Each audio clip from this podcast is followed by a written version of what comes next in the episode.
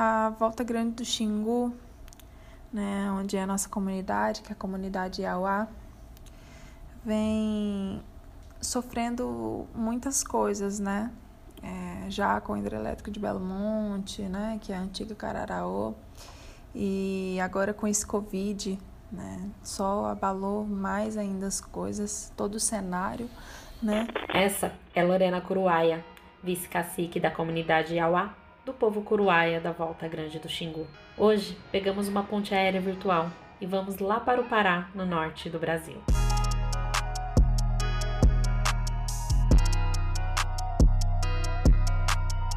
Oi, eu sou Cintia Gomes e estou em quarentena, podcast criado pela Agência Mural de Jornalismo das Periferias. Lorena é estudante de medicina e se divide entre morar na cidade de Altamira e na comunidade indígena Iauá, onde é a segunda liderança.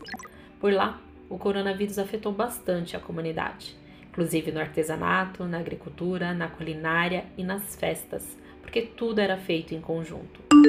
Nós Tivemos né, vários casos registrados dentro da comunidade, cerca de 20 e poucas pessoas.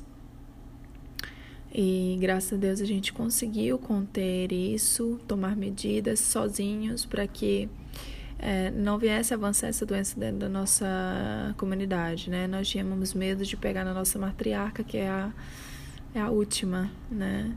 que não tem outra matriarca mais velha que ela, então a gente conseguiu que não chegasse até ela, isolamos, né? Quando a Lorena diz que conseguiram sozinhos conter o avanço da Covid na comunidade, é porque faltou apoio. O Estado não se importou em aplicar medidas direcionadas ao povo indígena. Para conseguir medicamentos, Lorena chegou até mesmo a recorrer ao Ministério Público. E olha que sensacional!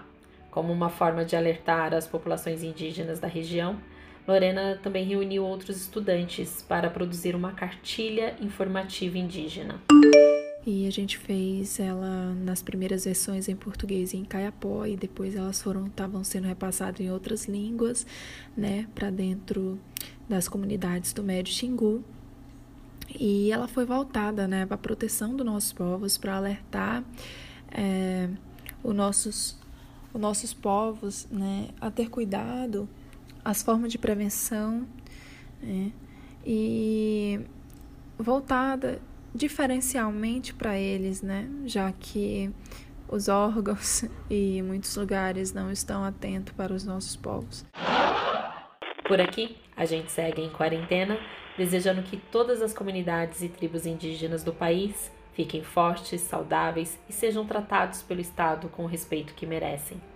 Este podcast contou com a produção de Ana Beatriz Felício, edição de Paulo Talarico e edição de áudio de Juliana Santana.